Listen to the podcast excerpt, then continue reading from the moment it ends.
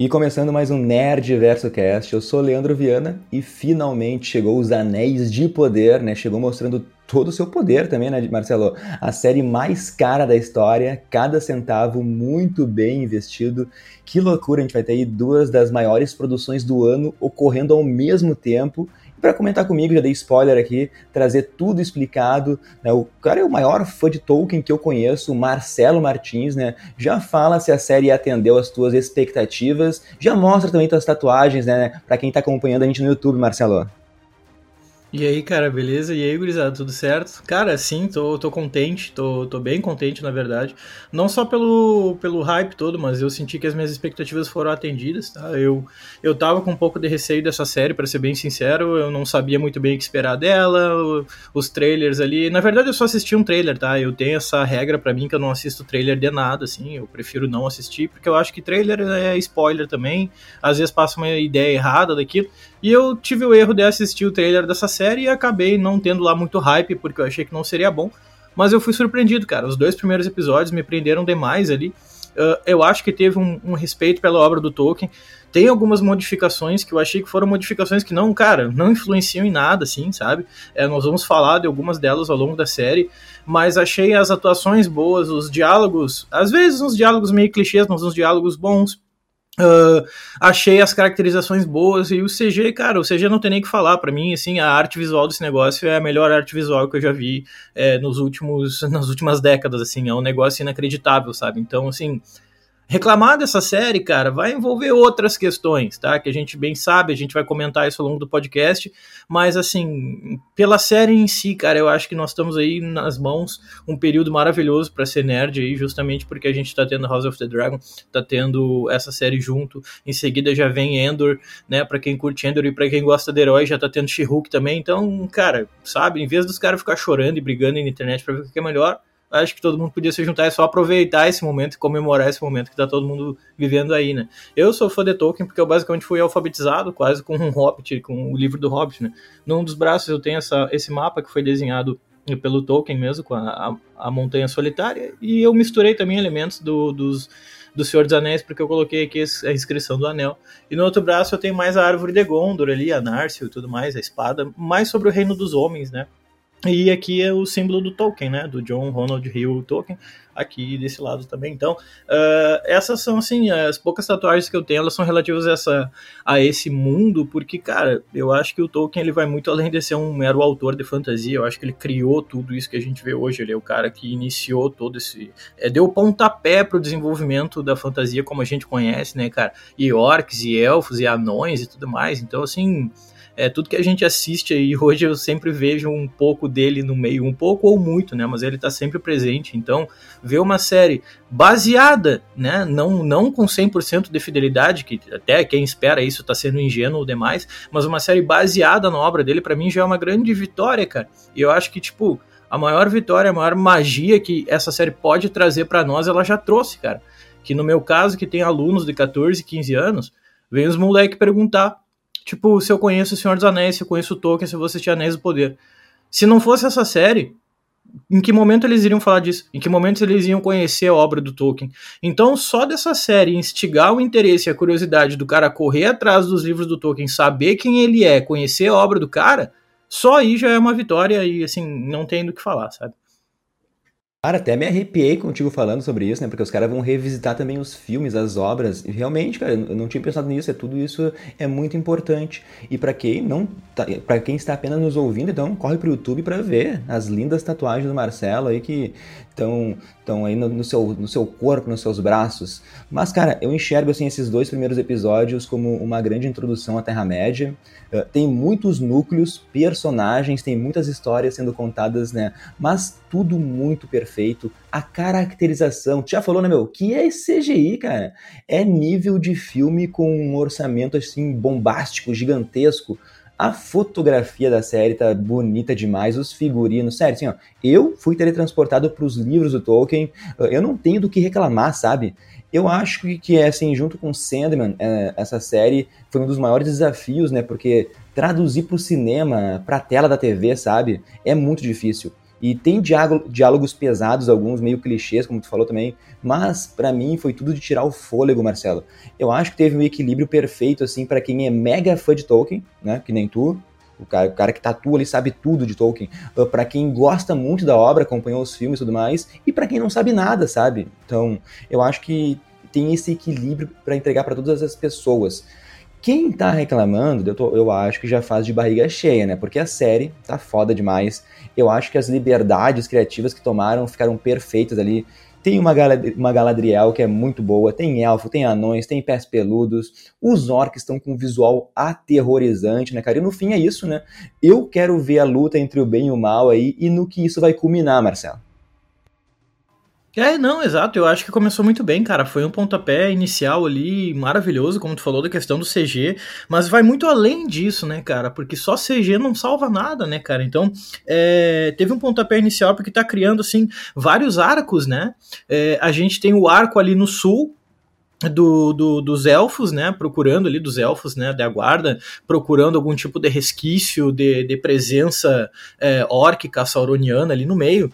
Uh, nós temos o arco ali dos, dos pés peludos, né, aqueles ancestrais dos hobbits ali na Segunda Era, que é legal demais, inclusive, né. E nós temos o arco da Galadriel, mais pro norte ali, caçando loucamente, né? Caçando loucamente o Sauron, onde é que ele tá, onde é que ele se escondeu e tudo mais. E tá funcionando muito bem, cara, sabe? Tá, tá andando legal. Eu acho que os três arcos são interessantes, né? Os três arcos são interessantíssimos, vai dar muito pano pra manga aí. E claro que num dado momento eles vão acabar dando um nó, os três vão acabar se juntando ali. E enfim, tá instigando, nós temos, nós tivemos recém dois episódios, mas já tá instigando para os demais. Eu tô mega curioso já para descobrir quem é aquele cara lá que caiu do céu, lá no meio dos, dos pés peludos, né? Tô e curioso para teorias pra... por aqui, hein. É, te, vamos falar sobre aquela espada que o moleque puxa escondido lá no vilarejo do, né, lá nos vilarejos do sul. É, enfim, tem muita coisa para se falar ainda, cara. E eu fiquei muito contente nesses primeiros episódios porque eu não esperava isso que chegou até a gente. Então, assim, pô, eu acho que só, só vitória, cara, só alegria por enquanto. Claro que temos mudanças, temos mudanças, tá? É, por exemplo, assim, eu vi muita gente é, reclamando ali, tipo, ah, a explicação lá no início do primeiro episódio ela foi muito rápida. Cara, a gente tem que lembrar que, assim, os direitos autorais também estão envolvidos nisso, né? Eles podem explorar nessa série mais os apêndices do, do, do que, que o Tolkien escreveu que o filho dele escreveu, né? Agora, elas não podem explorar os livros propriamente dito, então é, a terceira era ali não vai ser explorada, se o não vai ser explorada, nós temos meras alusões àquilo. E tem algumas mudanças, cara, que, cara, que não faz muita diferença.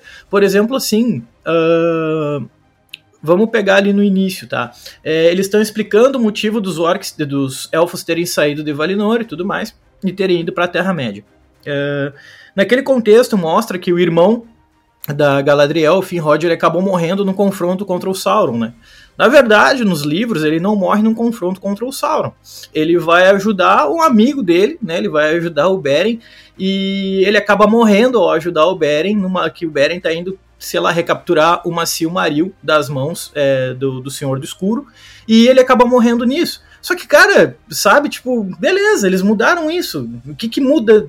O que, que vai diferenciar, o que, que vai influenciar diretamente no desenrolar da série, sabe? São mudanças que eu acho que não influenciam muita coisa. Como a gente sabe, uma série baseada e ela não é uma retratação fiel de tudo que ocorre também nos escritos do Tolkien, né? Então, nesse sentido, eu acho que tem muita coisa para acontecer e eu acho legal eles terem esse espaço para criação também em cima do mundo, né? Contanto que eles não deformem o mundo, porque tu mudar uma coisinha é um negócio, tu deformar o mundo do cara é outra coisa. Eu acho, cara, que não foi isso que a gente viu nesses dois primeiros episódios. Eu vi um respeito respeito forte aí pela, pela obra do Tolkien. As críticas que eu vi até agora foram infundadas. Colocar, ah, porque a Galadriel não era guerreira. Era sim, porra, era sim, velho. Vai atrás dos livros do cara que tu vai ver que ela era guerreira, sabe? Então, tipo, ah, ela não era guerreira. Claro, porque tu assistiu, possivelmente só conhece Senhor dos Anéis, ela já é uma elfa mais velha, né? Ela é mais sábia, só vive ali.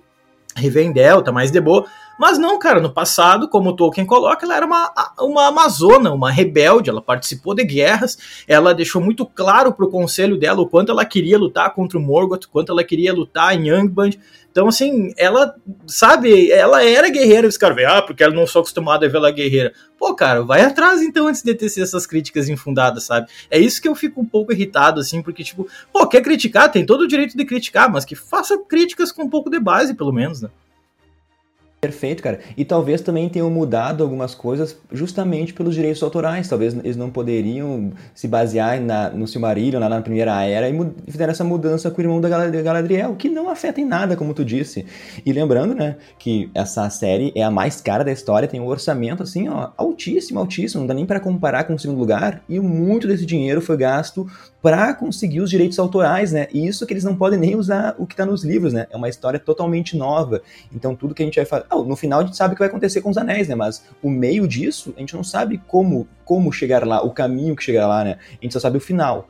Então acho que a gente pode começar com os spoilers agora, falando daquela introdução, eh, daquele prólogo, na verdade, que começa ali em Valinor, uma pequena Galadriel já diz, né, que nada é mal no começo. E a Galadriel, a mini Galadriel, para mim já é boa demais perante aqueles outros mini elfos ali.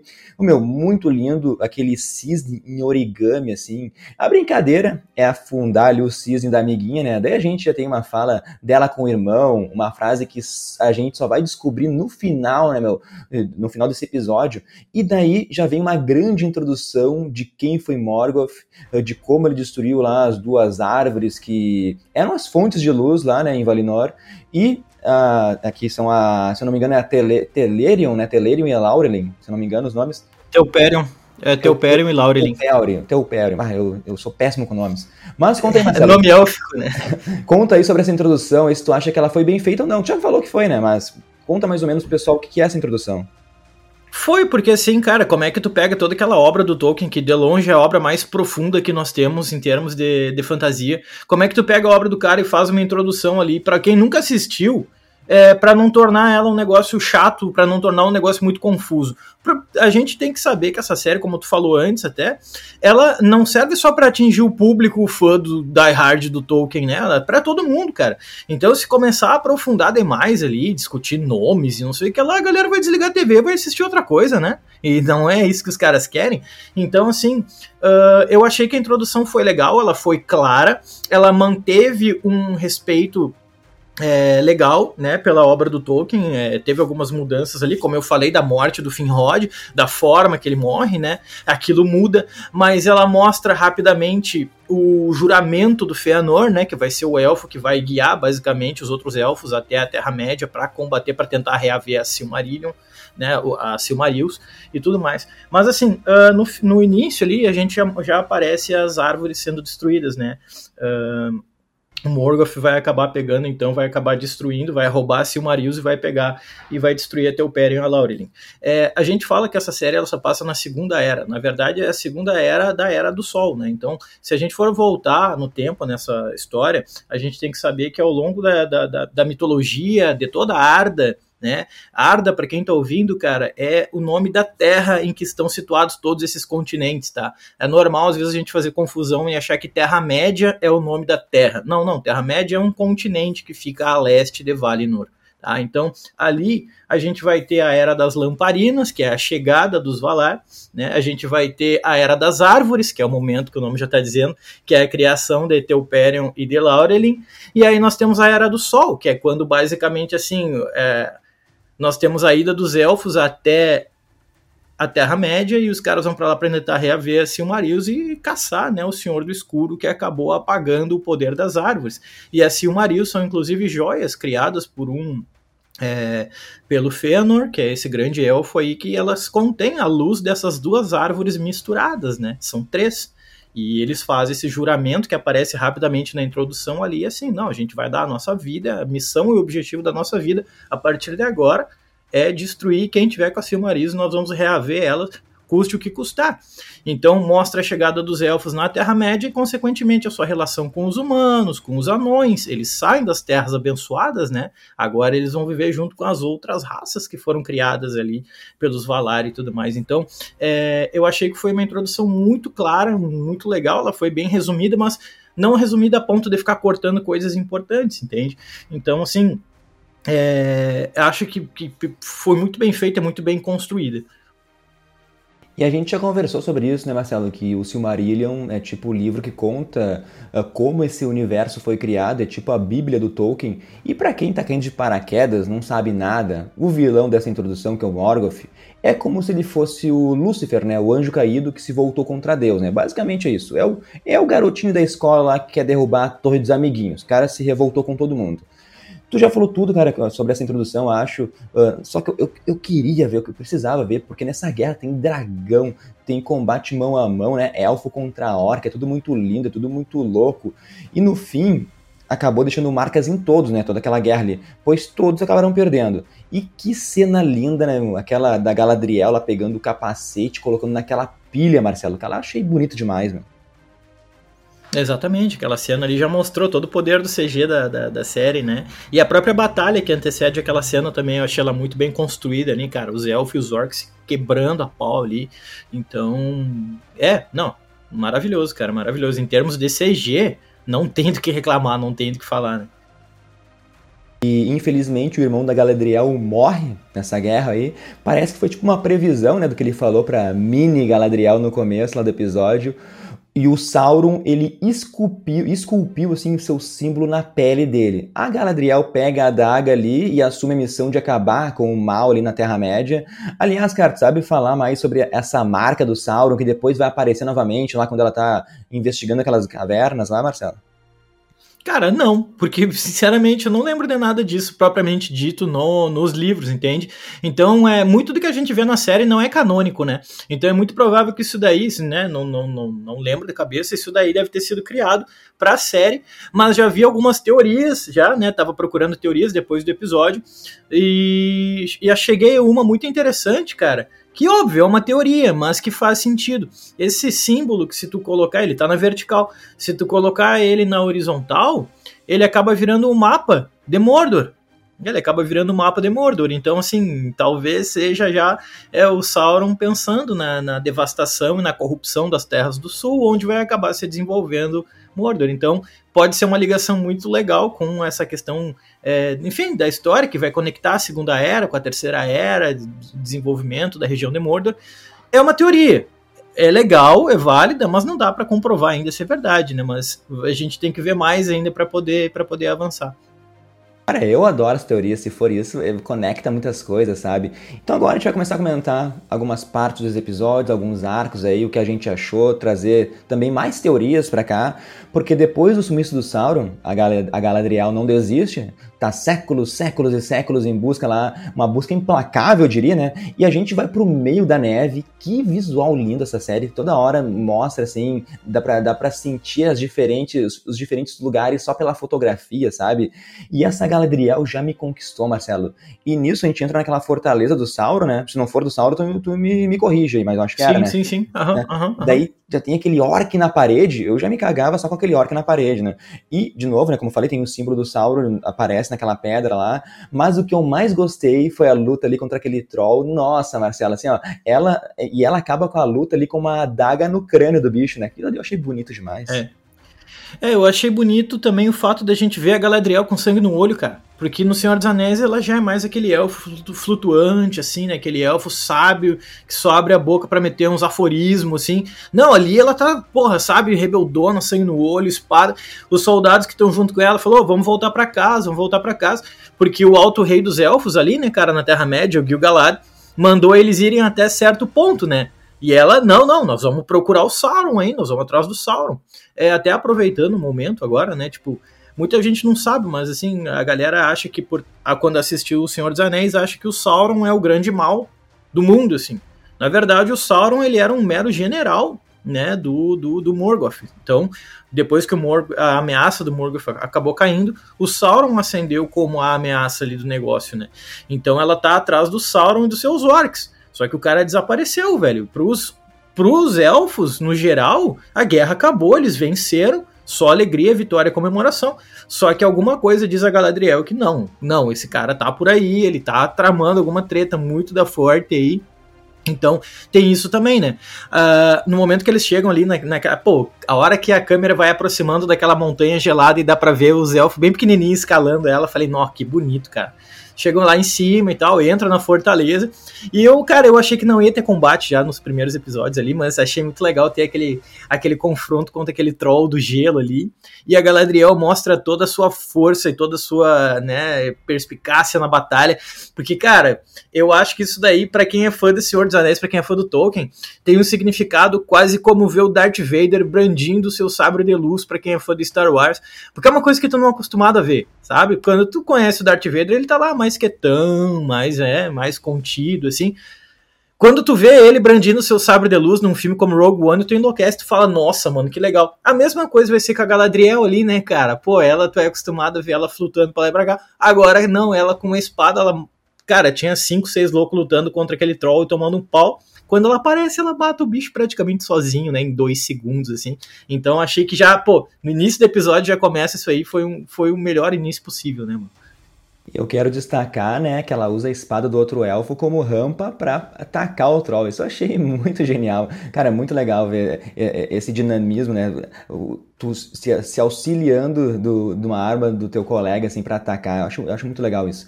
E depois, na volta, né, da Galadriel lá para Lindon, a gente já é apresentado a um jovem, um jovem Elrond, né? Mais uma cena linda, mais uma cena linda dele sentado assim naquela árvore, né? A Galadriel quer pedir mais uma chance lá pro rei para continuar a saga, a sua saga de procurar o Sauron, e o rei lá dá todo o seu discurso, né? Nossos dias de paz chegaram, o mal não tá mais entre nós, né, Marcelo? E ele concede então aos elfos a oportunidade de retornar a Valinor a, Gal a Galadriel meio que não gosta da ideia, mas embarca nessa jornada, né, Marcelo? É, exato, ela, é, é, ela não quer voltar porque ela sabe, né, no coração dela, no fundo do coração ela fala, cara, não acabou ainda. Vocês estão comemorando com muita antecedência. Tem algo se formando aí. Então voltar para Valinor seria uma medida muito, é, cara, muito rápida, assim, muito, não, os caras não pensaram direito, né? Uh, ali o Elrond já meio que fala, pô, cara, tu tá recebendo a honra de ir pro negócio e tu não vai ir, tu vai negar essa viagem? E tipo assim, pô, realmente, são não é toda hora que, né, que, um, que eles são convidados para voltar para as terras abençoadas e tudo mais. Uh, inclusive, meu, fazendo uma ligação com a terceira era aí, é justamente esses barcos para voltar para o oeste aí que o Frodo e o Bilbo acabam pegando lá, né, velho, no final lá do, do, do Retorno do Rei eles acabam indo juntos então para Valinor. E assim, se para os elfos já é difícil conseguir um convite para voltar, imagina agora os caras que são hobbits, velho. Né? Imagina para os hobbits, então, tipo, é uma honra sem tamanho, assim, sabe? E mesmo a Galadriel recebendo essa honra, ela fala: Não, eu ainda tenho a minha missão aqui, ainda não acabou. Então, é ela sendo rebelde, da mesma forma que o Tolkien mostra ela lá no início, antes da Galadriel da Terceira Era, né? Então, muito louco. E a armadura da Galadriel tá muito bonita ali. Ela e os outros elfos naquele barco indo para Valinor, uh, tá, tá tudo muito lindo ali. Mas eu tenho uma reclamação, Marcelo, porque os elfos, pelo visto, eles podem construir aí as cidades mais lindas e perfeitas, mas não são capazes de colocar um mero banco né, no, no barco pro pessoal sentar porque tá todo mundo em pé. Imagina que viagem chata deve ter sido, né? O cara com aquelas armaduras pesadas. Mas chega, tirando a brincadeira de lado aqui, né? todo mundo tá cantando. Eu não sei se tu pode explicar, porque talvez algumas pessoas possam ter ficado confusas né, nessa chegada do barco a Valinor, porque parece que é algo mais espiritual, né? Então acho que pode ter uma confusão se Valinor é um lugar físico ou um lugar espiritual, né? Porque abre aquela passagem do barco e a Galadriel pula, né? É, não, é, eu também achei meio estranho aquilo ali, mas eu acho que até foi uma forma de conectar com os filmes depois, né? Porque a, a, a forma com que também é retratado no fi, nos filmes, na trilogia original, também é desse jeito. É um clarão tão forte, tão belo, tão lindo, tão puro, que tu nem enxerga o que, está acontecendo na tua frente, né? Ali eu achei estranho porque parece que abre uma fenda, né? Abre uma fenda no horizonte no qual o barco ele acaba passando ali. Mas não, é um lugar físico mesmo. Tanto que para muita gente, enquanto os elfos tendem a chamar aquilo ali de terras abençoadas, é... lá na Terra-média os caras falam, não, eles vão pro oeste oeste, então, tipo, algo bem físico, assim, sabe? Pegar um barco e ir até lá. O questionamento que eu tava vendo muito é o que que acontece com um mortal se ele vai para lá? Que acontece com um mortal indo para Valinor? Que, que se ele vai virar imortal ou ele vai ter um, uma vida, vai ter um pouco mais de vida, vai morrer igual? O que que acontece, né? Porque isso é uma coisa que ficou questionamento depois que o Bilbo e o Frodo foram para lá, né? Ali, no entanto, né, naquela viagem, como tu colocou, extremamente desconfortável, eu tive essa mesma sensação, os caras de pé segurando espada. Eu falei, ah, calma aí, mano, senta aí, a viagem é longa, sabe? Uh, olhando aquela cena ali, então meio que realmente passou a imagem de ser um lugar espiritual. Não, mas não, é um lugar físico, de fato, né, uh, que os elfos habitavam lá no início, uh, construído pelos Valar e tudo mais, mas, uh, sim, é possível chegar até lá. Sim, sim. E a Galadriel, então, literalmente pula do barco ali. Eu te confesso que eu tenho medo de ficar ali a, a deriva no mar, né? Pelo amor de Deus. Eu, eu, teria me afogado, certo? Mas ela encontra uma balsa improvisada ali com alguns humanos, né? Eles ficam loucos quando descobrem que ela é uma elfa, Marcelo. E o pior de tudo é aquele monstro lá, né? O que tem me dizer tudo sobre tudo isso, cara? É, já surgiu críticas ao monstro ali, né? Ah, uma serpente marinha, o Tolkien não falou nada disso. E daí, mano? Nós estamos falando do mundo de fantasia, cara. Vão existir seres monstruosos, fantásticos em toda a esquina, cara. E os caras podem se dar liberdade também de acabar criando um monstro e colocar ali no meio. Tipo, ah, mas o Tolkien não falou. Para, cara. Pô, eu vi um monte de gente chorando por causa disso, cara. Sabe? Colocaram uma serpente. De fato, não há uma citação direta à existência disso, mas e daí? Agora, porque não há, simplesmente não existe. Cara, o mundo do cara, ele é tão rico em detalhes meu, sério, uh, pra, gurizada, vocês não têm ideia, e Leandro também, assim, pra, pra quem estiver ouvindo aí, vocês não têm ideia de quão profundo é o mundo desse cara. A gente às vezes fica chocado de saber que, ah, ele criou língua própria, né? Ele criou uma língua própria para esse mundo dele. Cara, isso não é nada. Ele vai muito além, mas muito além disso, cara. É, é o bagulho mais profundo possível, assim. Então isso dá brecha para que sejam criados também seres mitológicos, seres, enfim, que a gente não, não, não. Ah, não tá ali no escrito dele, mas beleza, pode existir também. Então, a hora que apareceu, eu achei que ficou muito legal. Pô, ela sozinha ali no mar, cara. Tanto que a hora que aquela fenda se fechou, eu tentei me colocar num lugar, eu falei, nossa, cara, imagina tá literalmente no meio do mar, sozinho, e agora o que que tu faz, né? Claro, por um lado ela é uma elfa, ela vai conseguir se virar, né? Mas por outro, foi quanto tempo ela vai levar para conseguir voltar até a Terra-média, né? Então ela deu sorte de encontrar ali, é, deu sorte de encontrar uma barca, né, praticamente furada ali, né, mal flutuando, mas uh, recebeu ajuda dos caras. Claro, ali já mostrou que a relação entre elfos e humanos não é lá muito das melhores, né? Tem muitos seres humanos que tratam elfos assim, como, não, vocês vieram para cá, vocês acham que vocês são melhor que a gente, vocês né? Isso fica claro até em outra cena, no outro arco depois que a gente vai falar, né, no elfo lá no sul. Vai ficar meio claro quando eles estão lá no bar. A mesma coisa vai acontecer com a Galadriel aqui, né? Fala, bah, ela é uma elfa, hora que ele vê a orelha dela ali. E realmente existia essas tretas raciais ali no meio, entre humanos, elfos, elfos e anões, né? E achei legal, inclusive, até a hora que ele olha a orelha dela. O cara, não, não, não, não, já tira ela daqui, já não gostei já. Então, é, foi, foi, Isso acho que é no segundo episódio, né? No início do segundo episódio. Então foi. É, acho que é. é eu acho, né? É. Então, foi, cara, foi legal. De fato, tem aquela crítica de, ah, Deus, não fale, não fale monstros marítimos. Ah, sai daí, cara. Isso não é crítica, não. Né? E ao decorrer de, desse arco da Galadriel ali, depois ela pega uma carona com um humano, né? Um personagem novo que foi criado para a série, o Halbrand, é o nome dele ali. Uhum. O cara é meio misterioso, não quis falar do passado, né? Disse que fugiu dos orcs lá. Se quiserem causar uma surpresa muito grande, esse personagem poderia ser uma, uma reviravolta, né? Porque poderia ser o Sauron, né, cara? Porque imagina, se aproximar da Galadriel, alguém que ela quer matar, a gente pode pensar, pô, o cara sobreviveu ao monstro, mano, né? Ou poderia talvez trazer esse humano como sendo Gandalf chegando para ajudar ela também. Não sei, não sei. Não sei se fazer isso seria algo que os fãs mais fiéis de Tolkien uh, aceitariam, sabe? Porque os caras reclamam de tudo aí, Marcelo.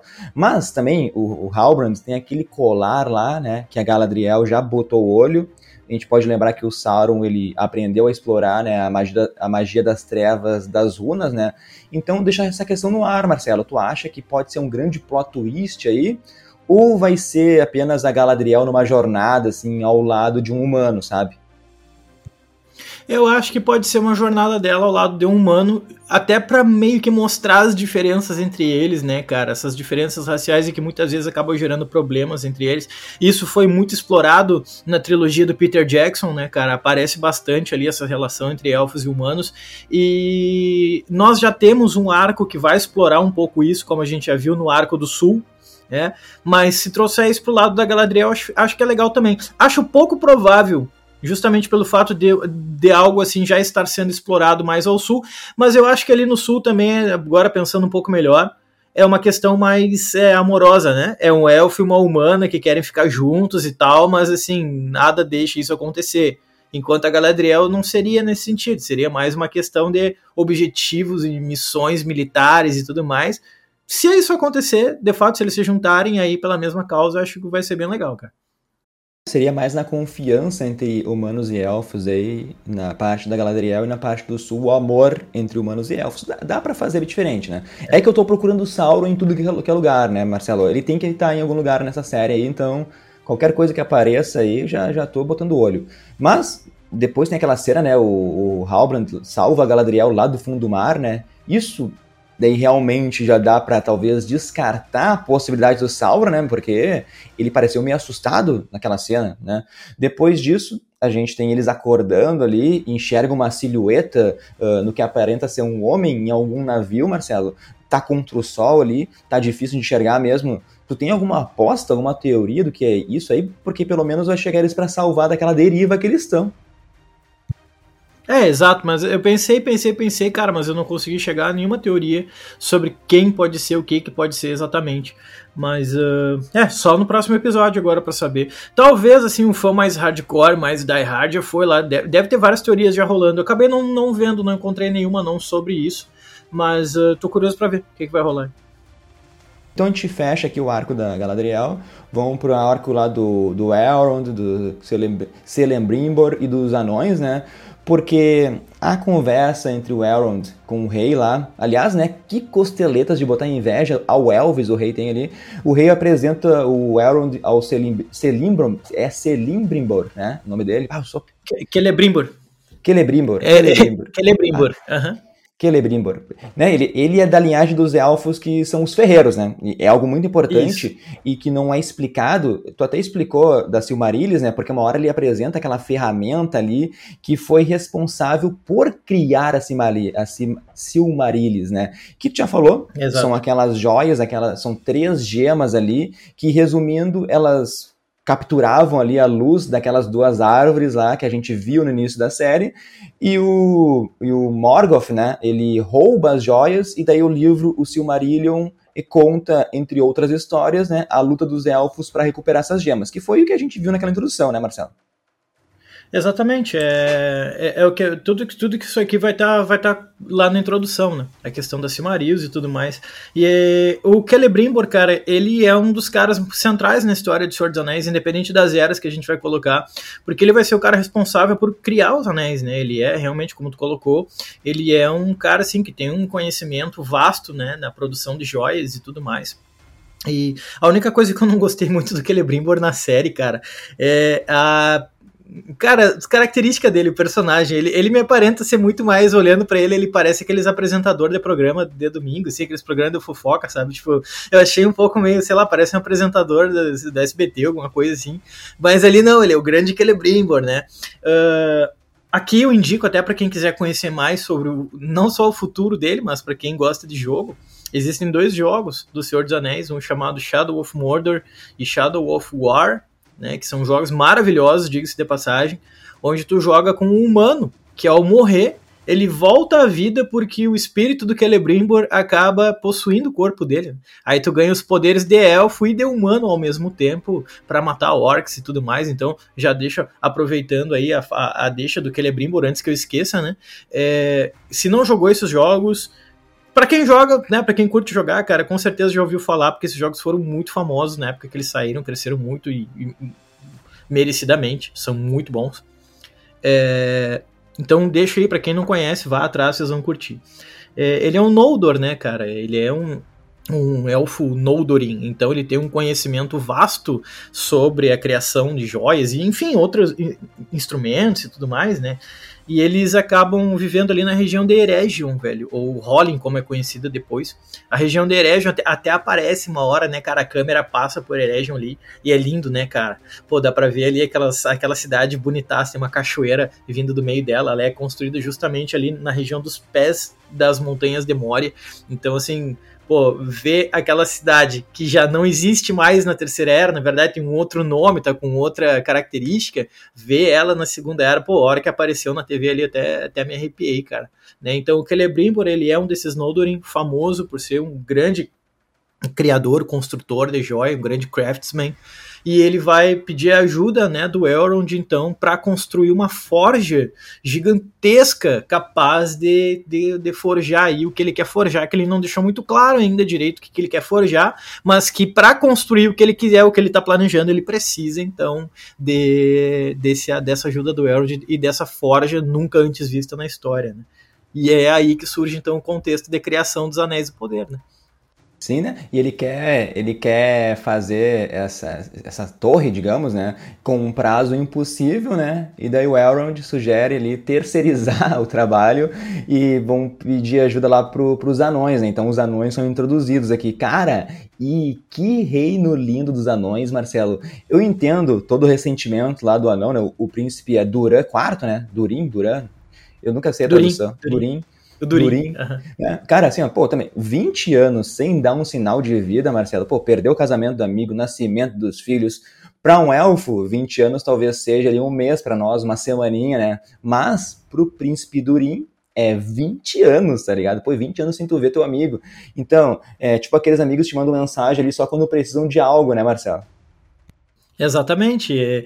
Eu não entendi por que, que no início, sabe, ele ficou todo, tipo assim, bah, o, como é que ele falou? O Elrond fala, não, cara, agora a gente vai chegar aqui falando pro Celebrimbor, nós vamos ser recebidos em Casar de Doom, porque é, no mapa, se a gente for parar pra pensar, Eregion é logo a oeste de Casar de Doom, que é o grande reino dos anões, né?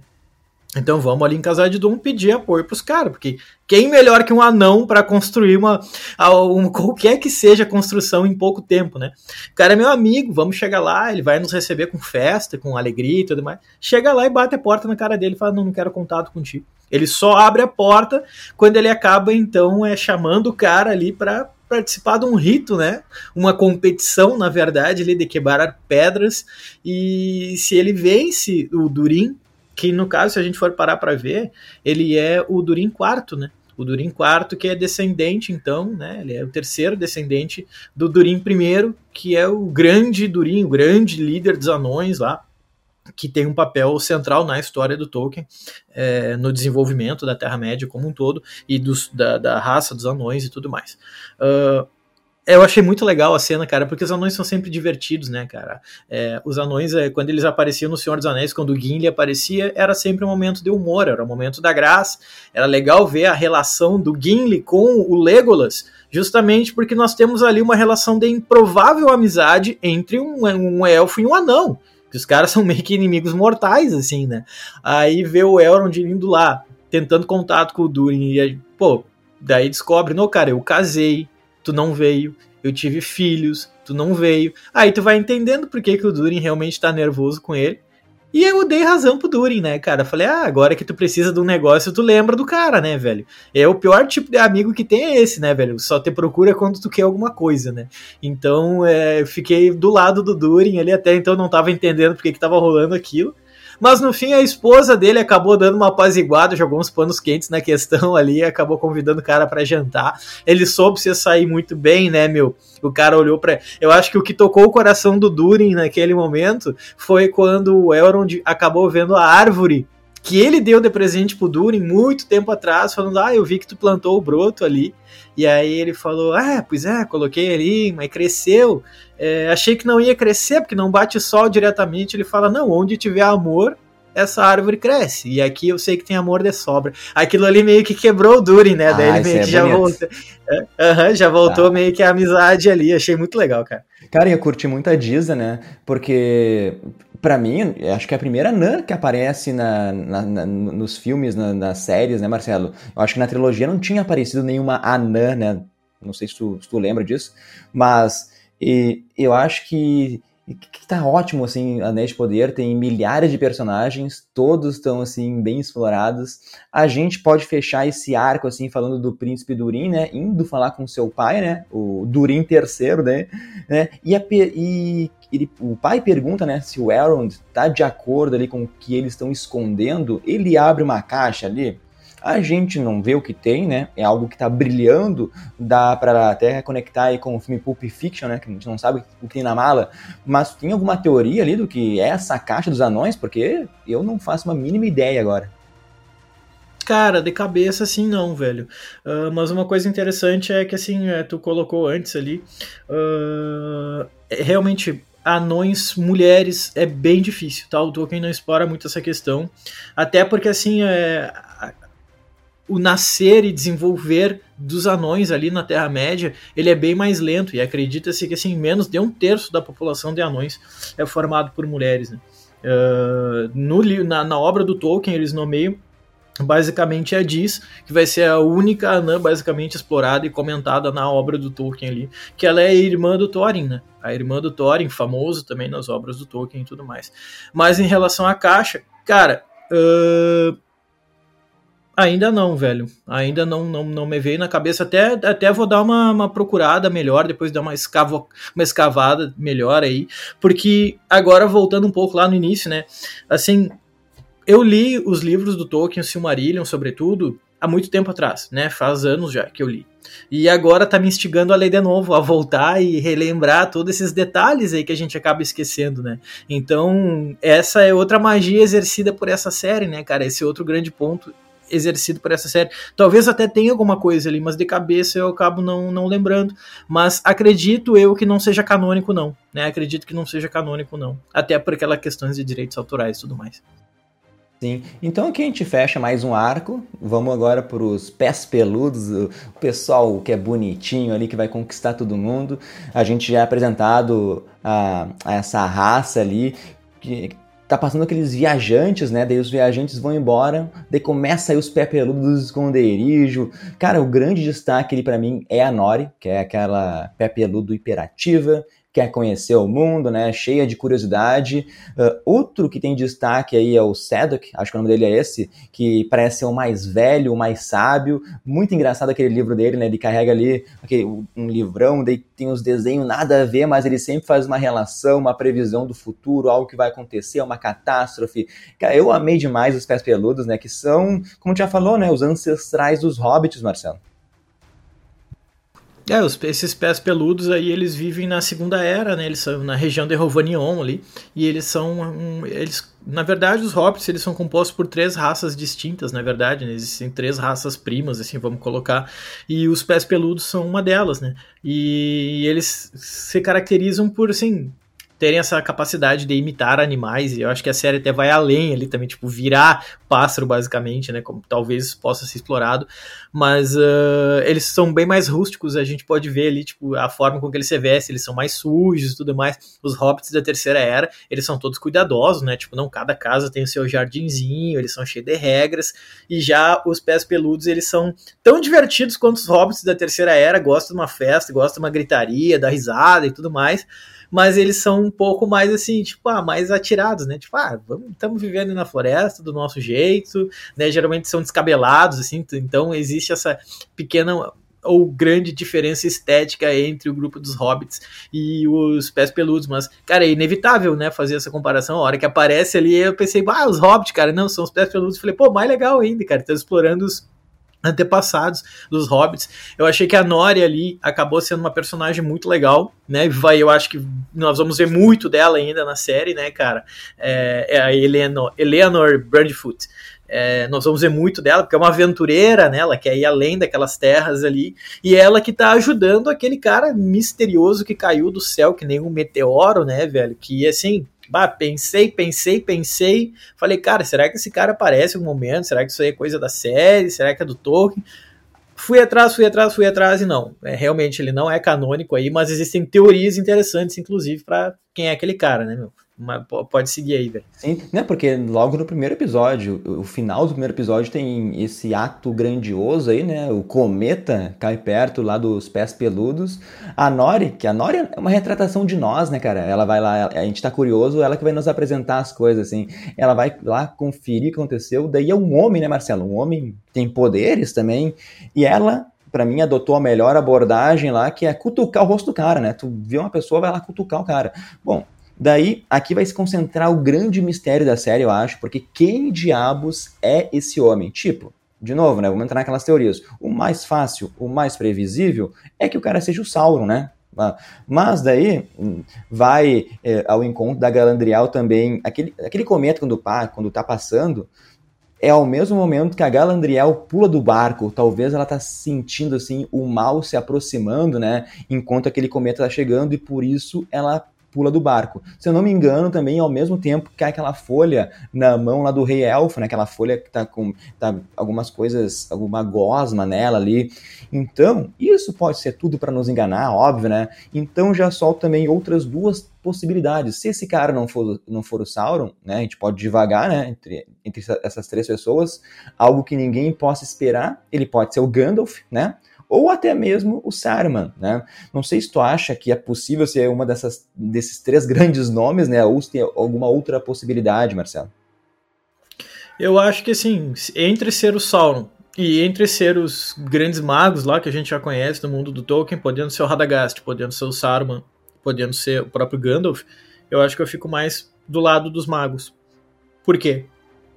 Primeiro porque é, fala-se que esses magos no início, né, quando eles chegavam, é, quando eles é, nasciam, basicamente, quando eles renasciam ali, é, com seus poderes, eles agiam como crianças, assim, né? Eles não, não, não tinham que aprender a, enfim, caminhar, conversar. Eles ainda também que parece que re, recobrando uma consciência, assim, uma racionalidade. E é o que a gente vê com aquele cara que caiu dos céus ali, né, meu? E dá para ver que ele tem poderes mágicos fortíssimos. A hora que ele dá um grito com a com a Eleanor ali, ele dá um berro com ela, cara, veio uma ventania na direção dela, ou seja, o cara deu um grito e gerou uma tempestade, basicamente quase um furacão ali, sabe? Então, assim, Pode ser o Sauron? Então, cara, tem muita gente explorando isso na internet achando que é o Sauron. Eu já iria mais pro lado dos grandes magos, assim, né? Eu, dos Star ali e tudo mais, acredito que seja mais voltado pra, para os magos. Então achei legal, um baita ponto positivo trazer esse cara aí, porque agora tá todo mundo curioso e discutindo para ver quem é que vai ser esse maluco aí, né, mano? Bom, o Sauron, ele tem que estar em algum lugar nessa série e aparecer, né? Isso é certo para mim. Outros personagens que, sei lá, o Sauron pode ser assim, chutando bem alto, talvez aquele dono do bar lá bem malucão, ou talvez ainda entre algo a ver com aquela espada que o Tel tá carregando lá.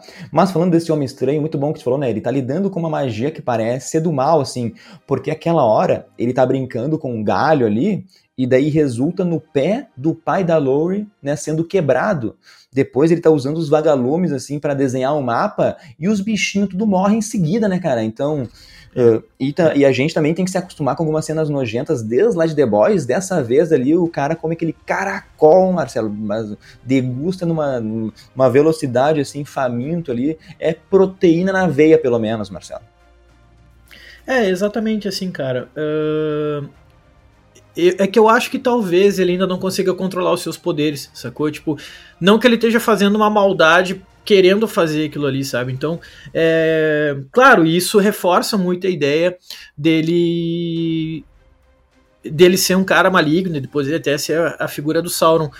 Mas eu acho que iria mais pro lado desses caras. Se tivesse que escolher, eu acho que iria mais pros Stares, né? Que são esses grupos de magos que, que habitam ali aquela região, que vão chegar na, em Arda, né? É, mas não sei. Vamos ver ainda o que, que vai rolar. É, tem muita coisa para acontecer nesse arco dele ali. Eu acho que a chegada dele deixou o arco dos, dos pés peludos muito mais interessante agora nesse momento. Eu, tô com, eu concordo contigo, eu acho que seu Sauro seria muito previsível e realmente ele está se acostumando com os poderes, não que ele, não que ele seja má, uma pessoa má, até porque ele tá falando com as pé peludo ali, né, de boa, assim, aceita comida, quer, e tá tentando se comunicar com os vagalumes sem querer, sem querer matou eles, né, ele não fez de propósito para quebrar o pé do, do pai da Lowry. Isso, Mas, isso, exato. Né, então aqui a gente fecha mais um arco aqui com mais algumas teorias. Então acho que vamos pro último arco, que é dos homens lá do Arondir, dos orcs, uh, porque é, era, era bom a gente ter um mapa com a gente aqui, né? Porque é, é tudo muito confuso, a gente vai de um lugar para o outro, a série até retrata isso, é muito legal. Né? Agora a gente vai para o sul, né, Marcelo? Se eu não estou enganado. A gente é apresentado ao Arondir lá, que é um elfo negro. E eu já odeio a internet, porque né, já tem gente reclamando disso. Puta que pariu. Mas enfim, uh, o cara entra naquele pub lá, naquele pub local, né? Uh, se fosse nos dias de hoje, Marcelo, aquele pub seria interditado. O cara tá matando um animal sem camisa lá, né?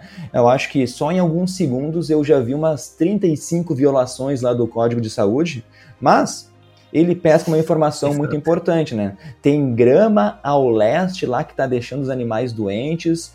E incrível, né, meu, saber que gerações atrás algumas cidades ficaram ao lado do Morgoth, assim, porque isso tem por causa disso tem essa fiscalização assim dos elfos por lá. E por isso também, né, aquele homem meio que confronta ali o Arondir, né? E já me fala aí sobre todo esse flerte também do elfo e da humana. O que tu achou disso tudo, Marcelo? Cara, assim, é, achei muito legal os elfos estarem ali não pela não pelo receio da volta do Morgoth, mas pelo receio deles saberem do que os seres humanos são capazes e de quem eles são capazes de apoiar, né? Então aí já tem toda a genialidade do Tolkien, que é muito explorada, é, mesmo aquilo ali sendo a criação, obviamente, da, do, do, do da série, é, ele explora muito isso na sua obra também, né? A questão política atual. É, achei atual não, no caso a questão política dos humanos, né? Uh, ele vai explorar aquilo ali muito legal, de forma muito interessante e assim Cara, eu fui atrás de todas as cidades que são citadas ali, né, para ver se tinha alguma coisa passado e eu não lembrava. Todas aquelas cidades que são citadas no arco do Arondir ali são cidades inventadas para a série, né? Que é a região sul, para quem não sabe, é a região que vai cair na corrupção do, do do Sauron, né? Então toda aquela região vai acabar desaparecendo logo em seguida, assim. Então, é, o Arondir ele ficar com uma humana, mas com a desaprovação, com o olhar de reprovação dos seus amigos elfos, é uma grande demonstração ali, né? Até voltando um pouco no tempo, é uma é uma alusão às outras obras do Tolkien ali, por exemplo, nós temos o caso do humano Beren com a elfa Lúthien, né, que acaba terminando em tragédia. Nós temos o caso de, do Tuor também, né, que também é humano, que vai, também vai se apaixonar por uma elfa. Inclusive, não sei se chegou a pegar aquela hora ali que ele tá andando, que o Arondir tá andando com o amigo dele, ele fala: "Ah, que tu quer ficando com uma humana, rapá? Os dois únicos casos que aconteceu disso na história terminou em tragédia. Não sei se tu lembra, ele falou assim. É, ele tá fazendo uma alusão clara ao caso do Tuor e ao outro caso, o caso do Beren, né, e da, e da Lúthien ali. Inclusive, o Beren e Lúthien tem livro, né, cara? O livro saiu aí aqui no Brasil já pela HarperCollins, um baita de um livro, vai tratar sobre, vai arranhar muito disso que a gente está vendo na série ali, vai aparecer nesse livro. Então, é, será que o Arondir e aquela humana ali vão acabar terminando em tragédia também? Vai ser um novo Beren Lúthien ou vai ter um final feliz? Eu já digo que o final feliz é impossível de ter, né? Porque nós estamos aí falando de, um, de uma relação entre um mortal e imortal um dos dois lados a gente vai sofrer, a gente bem sabe quem vai quem é, né? Então, assim, é, esse arco eu também tô achando legal. Dos três arcos, eu não sei, dos três arcos, esse é o que eu menos me interessei por enquanto, acho que é cedo para falar, mas uh, tem coisa para rolar ainda. Por, só por ser no sul, já dá um bom indício de que as coisas vão ficar é, mais pesadas aí. Achei legal a hora que apareceu aqueles orcs lá. Porque quando apareceu os orcs, cara, a caracterização deles está muito boa, cara. A caracterização deles está perfeita, velho. Muito lembrou os orcs lá da trilogia do Peter Jackson. A descrição dos orcs do Tolkien. E, cara, eu acho que ele estaria orgulhoso de ver aqueles orcs ali na tela. Acho que ficou animal demais, assim, velho. Então, é, foi um baita sinal de que vem coisa boa por aí. Eu já quero falar dos orcs, eu só quero falar uma coisa antes que eu me esqueça aqui, porque aquela hora chega aquela vaca, meu, e dá um leite preto, Marcelo. O que, que é aquela lama, pelo amor de Deus, né? E o que mais impressiona nessa sequência é que o Theo, né, é o filho da humana, que acho que o nome dela é Brownwin, Brownwin, algo assim, né? Ele encontra um punhal quebrado, uma espada quebrada lá e aquele, essa, esse punhal quebrado, chama de punhal, tá? Uh, tem a marca ali do Sauron, né, meu? Só de olhar aquilo meio que tá ardendo em fogo, né? Dá para saber que não é coisa boa que tá vindo por aí, né? E não perdendo a piada, né? Eh, já fala das coisas que estão esquentando ali pro lado do Arondir, né? No caso, não é o romance, né? né? Não é o romance com a Brownie, em sim aquela cidade que eles vão lá visitar que tá ardendo em chamas, né, Marcelo? É, exatamente. Agora, é, uma coisa dessas cenas aí que tu citou que tá deixando muita gente é, discutindo é, na internet as possibilidades e as teorias, né, até porque tá muito na introdução ainda, é de que aquela espada que o Theo, né, o filho da Bronwyn lá, acaba brandindo a hora que ele deixa ela enterrada lá meio no, no galpão, é que naquela, na verdade aquela espada pode ser é, ninguém mais ninguém menos que a espada do Sauron, né, cara? Pode ser espada do Sauron ou até a espada do Morgoth ali, porque a espada tá quebrada e tudo mais. Agora, se é ou não, é só teoria por enquanto, né? A galera querendo que seja, mas não é porque tem a marca ali que de fato ainda vai comprovar isso, né? Pode ser a espada de algum seguidor, né? Do, do Sauron, do Morgoth e tudo mais. Mas, uh, claro, só do moleque brandir ela ali já mostra que pouca coisa ela não é, né? Então, é, e ver aquela cidadezinha queimando ali, vendo a corrupção aos poucos se alastrar pela região sul, já para quem conhece a obra, sabendo o que, que aquele lugar vira mais para frente, cara, porra, é legal poder ver o processo. A gente sabe o que acontece no fim, sabe, mas de ver o processo já tem né, o seu valor também, tô achando muito legal isso. Esses pequenos sinais de corrupção que vão aparecendo. E, mano, uma coisa que eu não faria que o Arondir fez, ele entrou sozinho naqueles túneis cavados pelos orcs, né? Tá, eu não sou elfo também, né, mano? Mas uma hora aqueles túneis ficam tão apertados, cara, que eu cheguei a ficar mal, assim, meio claustrofóbico, sabe? E daí tem aqueles ratos passando pelo corpo dele, cara, que loucura. E no final o Arondir ali, ele é pego por um ser, alguma árvore que aparenta ser, né? Na minha opinião, foi para salvar ele daquela situação, né? E não é um mais um grande risco, né? Mas eu posso estar enganado, não sei se tu enxerga assim também, Marcelo. Não, porque árvores do mundo do Tolkien são seres benevolentes, tá? Árvores são seres benevolentes no mundo do Tolkien, porque o Tolkien era um naturalista muito grande. É, seria um desrespeito muito grande ao Tolkien é, colocar árvores como seres malignos. Ele, repare que as fotos que a gente tem do Tolkien que sobreviveram até hoje são árvores. É, ele está sempre perto de árvore, ele está sempre na natureza, porque ele era um cara apaixonado aficionado pela natureza. Ele escrevia quando ele estava próximo das florestas, das árvores. É, repara que os inimigos do Tolkien na série geralmente viviam em lugares devastados em lugares devastados, lugares desmatados, não tem natureza por perto, porque a natureza ela é uma coisa benevolente. Lembra do Barbárvore, lembra dos entes ali, né, cara? Aquelas árvores ali são seres né, que estão do lado certo do negócio. Lembra que lá nos, nas duas torres, né, as árvores, os entes acabam se levantando contra o acabam se levantando contra o Saruman. O Saruman, um cara que desmatou toda a região lá quando a torre dele, né, quando ele acabou mostrando quem ele realmente era e entrou caindo pro lado do Sauron. Então, assim, é, acredito que aquelas árvores ali é, fazendo uma alusão aos entes e tudo mais, são seres benevolentes, não eles não apareceram ali pra cima do cara num tom meio negativo, ah, não, é uma ameaça. Acredito que não, cara. Tendo conhecimento, né, de quem é o Tolkien, de toda a biografia dele, eu acho muito pouco provável, assim. Então, estamos no caminho certo aqui nas teorias. Então, para fechar esse arco aqui, uh, também a Brownwing, ela volta para casa lá para tentar alertar todo mundo. Ninguém dá bola porque ela falou ali. E daí meio que me caiu a ficha, Marcelo. O que o filho dela dizia que estava ouvindo ratos, né, no, no assoalho. Cara, eram os orcs cavando, né, mano? E daí a gente entrega, agora sim vamos falar dos orcs lá. É, uma luta muito bonita nos é entregue, assim. Ela é meio contida, né, dentro daquela casa, mas o visual dos orcs, como tu disse, tá assustador, tá bonito demais. Uh, a Marvel, aliás, tem que aprender aí uh, com essa série a ter um maior carinho nos detalhes. E, tipo, Aquela luta mostra como os orcs eles são muito fortes, né? O cara dá um tapa, o guri voa, mas também são um pouco meio burros, digamos, né, Marcelo? Não sei se tu concorda, mas aquela luta já foi uma, uma luta mais contida, mas que me conquistou, sabe? Não, eu acho que é tudo que aconteceu nesses dois episódios aí, cara. É... Se eu tivesse crítica, seria mais a caracterização do Celebrimbor. Talvez o Elrond também ficou um pouco estranho tendo em vista que a gente sabe quem o Elrond vira no futuro, a aparência dele e tudo mais. Mas, cara, as cenas de batalha, as caracterizações de todo mundo, os diálogos, as atuações, cara, eu acho que vem coisa muito boa por aí, cara. E eu fiquei muito contente no final desses dois episódios. Eu realmente, como eu falei lá no início, eu tava com os dois pés atrás.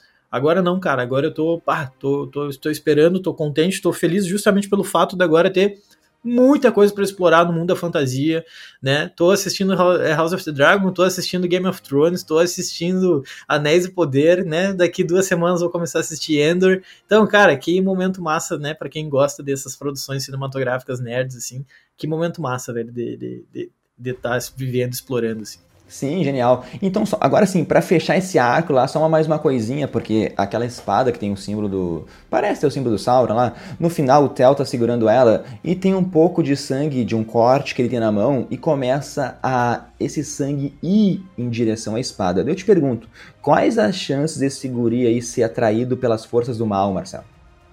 Ah, toda, né? Toda, cara. Nossa senhora, toda. Então, assim, porque até se a gente for parar pra ver, cara, orcs eles são. É, muita gente não sabe, mas o orc ele é um elfo né, torturado. O orc ele é o resultado do, da tortura, de todo o castigo que um elfo sofre, que ele deixa toda a benevolência dele de lado, toda a luz desaparece, ele acaba virando aqueles seres monstruosos, né? Ou seja, eles vão em seres vivos, muitas vezes benevolentes, para acabar criando armadas de seres malignos, seres corrompidos, seres ausentes de luz, né?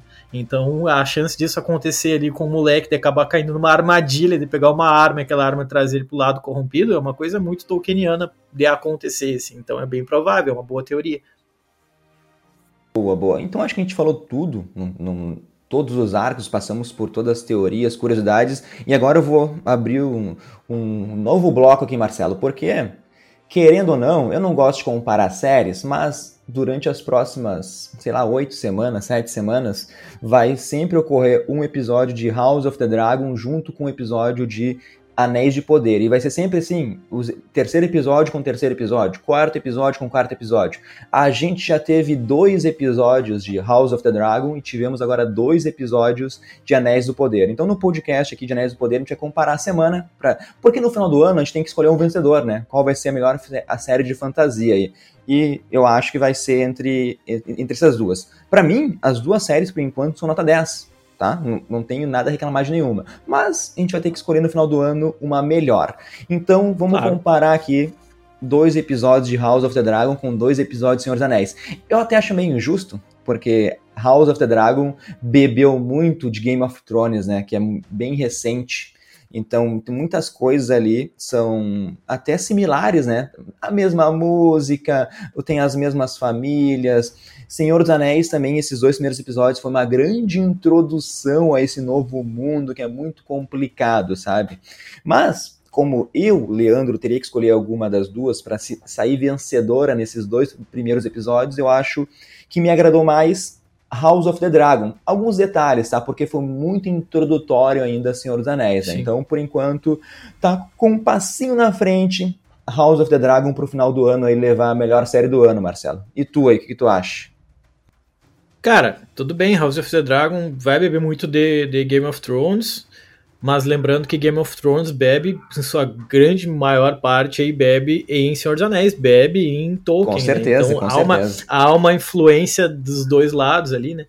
Uh, eu fico mais ainda com Anéis do Poder, viu? Porque eu acho que as possibilidades são maiores eu acredito que as possibilidades de acontecer coisas muito mais épicas e grandiosas em termos de fantasia acontecem ali. Eu acho que House of the Dragon vai acabar indo mais pro lado político do negócio, lado mais seco, aquele confronto entre seres brigando na política. Eu acho que o Anéis do Poder vai puxar para um lado mais de grandes confrontos épicos entre humanos e orcs e elfos.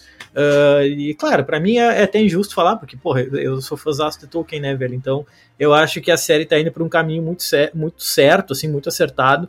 E nesses dois primeiros episódios eu já fiquei bem contente com o que vem por aí. Então, por enquanto, eu tô mais contente com é, Anéis do Poder. Vamos ver mais pra frente se muda isso aí mas por enquanto do lado do Tolkien ainda. É, no final do ano vai ser difícil escolher o dar o Oscar Nerdverso nessa categoria de melhor série blockbuster, série fantasia, porque também, vamos lembrar, né, acho que não vai vir nenhuma outra série tão grandiosa, então deve concorrer junto aí com.